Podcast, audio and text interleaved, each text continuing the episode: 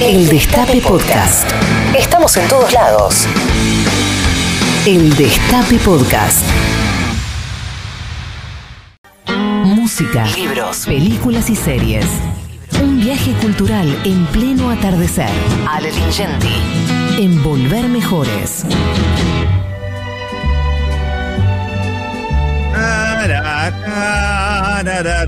Aló, Alingent. Aló, Hola, Alingent. ¿Cómo va, Alingent? ¿Cómo anda Daddy? ¿Cómo anda Moira? ¿Cómo andan todos? Muy, Muy bien, Lingent, muy bien, muy bien, muy bien. ¿Cómo andamos hoy? ¿Qué tenemos para hoy? Sorpresa. Mira, hoy tenemos eh, una celebración, porque mañana es el día del cumpleaños número 75 de un artista que yo admiro mucho, que se llama Gal Costa. A mañana. A mañana. Eh, va a dar un show muy especial que va a ser transmitido a las 22 por TNT. Aquellos que tienen televisión por cable estén atentos porque se ¿Qué, es? ¿Eh, ¿Es en vivo? ¿Es, eh? Es en vivo y lo voy a ver. Ah, mira vos, porque ella dejó de cantar hace muchos años. Sí, canta muy ocasionalmente. Mañana da un show por, por, este, por este aniversario, ¿no? 75 años. Eh, insisto, lo, lo pasa TNT en vivo en su página en YouTube y también en el canal de cable. O sea, sintonicen el, el canal de cable de acuerdo a la, a la compañía con la que estás. El, el número del canal es diferente, pero es TNT. Eh, se va a dar para todo Latinoamérica. Bueno, eh, ¿por qué me gusta mucho Gal Costa? En principio por la osadía, porque yo no sé si mucha gente sabe, yo creo que mucha gente tiene catalogada a Gal Costa como una especie de señora que canta en hoteles. Eh, y la verdad que no es así. Gal Costa No, grabó. ¿Por qué? ¿Por qué decís eso? No, porque me da la impresión de que, de que- de que mucha gente no tiene, eh, porque he hablado esto con amigos cuando les digo ¿Ah, sí? Que, me gusta Gal Costa, eh, y creo que no tienen conciencia de lo que fue Gal Costa, sobre todo en los primeros años 70. Gal Costa grabó, Daddy, cuatro primeros discos que se llaman Gal Costa, Gal, Legal e India, que son para mí la cumbre de la psicodelia latinoamericana.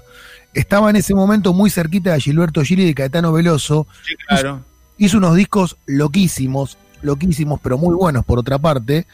Eh, y me parece que después fue transformando su carrera, digamos, de una manera un poco más convencional y que la gente se quedó un poco con esa imagen. Pero bueno, vamos Era, a era amiga de la novia de Caetano, Claro, que claro. se llamaba Naná, Yeye, Naná, da, da, da, Dedé. da. ¿Eh? Dedé, Dedé, esa, esa, Dedé Dedé. Cadelia. Esa, Dedé Gadelia, esa. Bueno, gracias a Dedé conoció a Caetano Veloso. Eh. Dedé fue la primera esposa de, de- de Caetano Veloso y la madre de Moreno Veloso, que también es músico. Eh, bueno, vamos a, contar un poquito la historia. Eh, mira, Gal Costa inició la carrera eh, en el 65, casi en perfecta sintonía con la explosión del tropicalismo, que fue un movimiento cultural rupturista que impactó en, en muchos lugares, en las artes plásticas, en la música, en el teatro, en el cine, en la literatura, eh, en un Brasil que estaba dominado en ese momento por la rigidez y la represión de la dictadura militar que había quebrado el orden constitucional en 1964, después de un largo periodo de inestabilidad política en el país vecino, porque en Brasil se sucedieron los presidentes provisorios durante muchos años hasta que en el 64 hubo un golpe. Bueno, y había un ambiente muy represivo y en ese ambiente represivo aparece el tropicalismo. El negro Eh, per- perdóname, tuvieron como, qué sé yo, 20 años o, o más de, de dictadura, no sé cuántos años de dictadura tuvo, tuvo Brasil. Y el tropicalismo, el tropicalismo fue como el ditela nuestro, ¿no? Exacto, porque además era contemporáneo, claro. Exactamente, exactamente. Para mí mucho más diverso eh, y más prolífico, ¿no? Porque en ese momento en Brasil se produjo una cantidad de, de arte eh, maravillosa, ¿no? Tanto en cantidad como en calidad. Y ella debuta, debuta. Pará, el- pará, pará, que, haceme, que me voy acordando, discúlpame. No, Eh, no, Au- Augusto Boal estaba ella, el Teatro de la Claro. Pobreza. Eh, eh, no, nombrar. Y este, este puto que cantaba también, ¿cómo Ney Mato? Grosso, Ney Mato Grosso.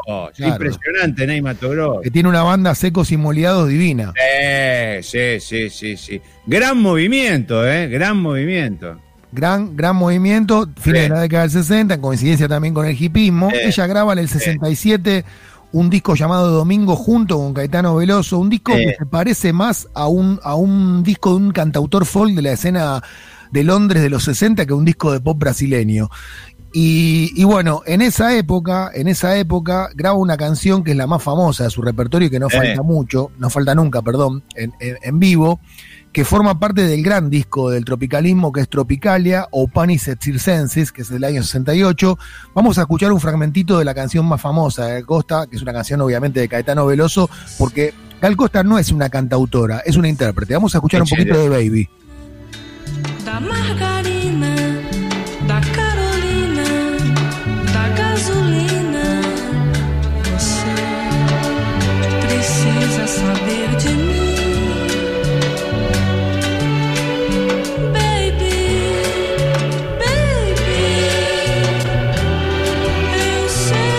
Bueno, después de ese debut con Caetano Veloso en el 67, eh, ella se vuelve muy popular porque una canción cantada por ella en la TV Record brasileña Sí. es utilizada, digamos, eh, para, para eh, un programa muy famoso de esa época. La TV Record brasileña, había un programa en la TV Record brasileña que se, que se parecía mucho al Sábado Circulares de Pipo Mancera que vos alguna vez nombraste en este Sí, programa. claro, claro, sí, sí.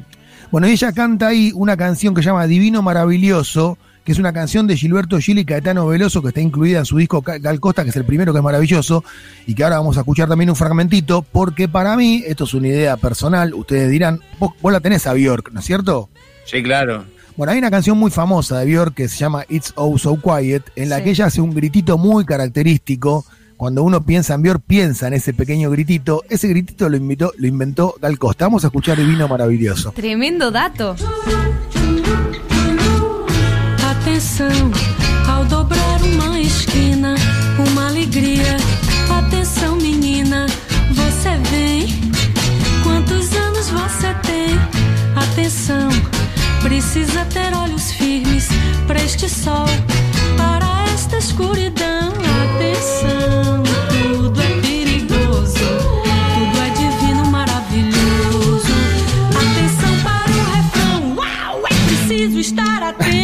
está. Eh, me, me estaba acordando, te- vamos a meter, ya que vamos a meter brasilero, me estaba acordando de Os Uriapurus. Los Uriapurus era un grupo vocal que también murieron, ah, tuvieron un accidente, eh, eh, y, y hay una canción muy linda de los hermanos Valle que se llama Guitarra en, Enlunarada, enlu- enloada que decía, mano que toca una guitarra, si es preciso, va a la guerra, mata a un mundo y va a la tierra. Es maravilloso, lo vamos a tocar a Usuriapuros también. Y también recordar que Néstor Perlonguer, un, un militante gay, maravilloso, poeta, im- impresionante, necesario, este, también fue, de alguna manera, se fue eh, para Brasil y vivió sus últimos años allá, ¿no? Un gran movimiento en Brasil. Gran movimiento y Perlonger fue, fue muy, muy importante en, en- en ese movimiento, porque es fue un artista que ah, cayó como anillo al dedo en aquel momento. Totalmente. En algún momento deberíamos hacer ah, algún especial de grupos vocales, porque es un tema que sé que te apasiona y que te gusta mucho. No conozco a nadie a quien le guste tanto los grupos vocales como a vos. Ah, Posta, sí. ¿eh? O sea, Sí. sí.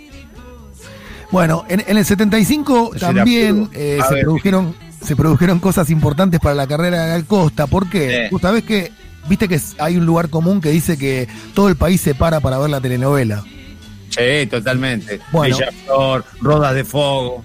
Exacto. Bueno, había una telenovela protagonizada por Sonia Braga llamada Gabriela, en la que Gal Costa cantó una canción llamada Modiña para Gabriela, que era la apertura, y ahí se hizo más famosa todavía. Era una telenovela además basada en un libro de Jorge Amado, un escritor fabuloso también de Bahía, igual que Gal Costa, de Catano Veloso, de toda la gente que estamos hablando viene del norte de Brasil. Y ahí se empezó a consolidar un perfil que Gal Costa mantendría ahí, en- ahí en más, ¿no? Una música un poco más amable y menos atrevida, que esta que te dije al principio, muy relacionada con la psicodelia. Mm. Ahí empezó a ser exitosa en todo el mundo. y Yo creo que ahí la gente la empieza a catalogar como una cantante, alguna gente, digo, de hotel.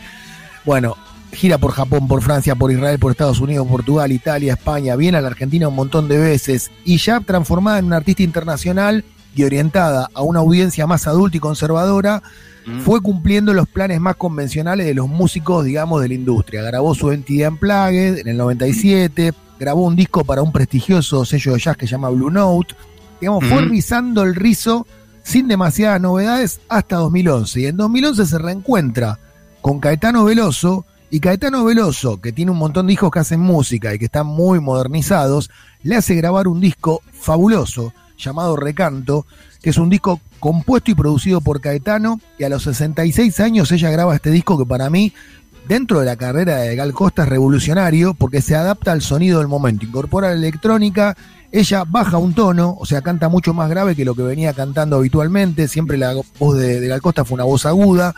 Y graba un disco fabuloso con el que vamos a cerrar esta columna de esta cantante que admiro tanto. Primero repitiendo que mañana a las 22 en TNT la pueden ver en vivo, no se la pierdan. Gal Costa a los 75 años cantando lo mejor de su repertorio. Nos despedimos, Daddy, con Neguiño, una canción de su disco Recanto, que es una maravilla del año 2011, producido y compuesto por Caetano Veloso. Que tengan un lindo fin de semana y aguante Gal Costa. Chao, amigo. Aguante al costa, voy a reescuchar.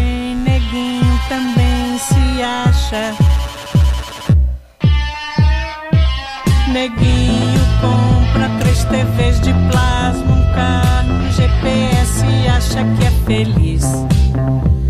Neguinho também só quer saber de filme em shopping.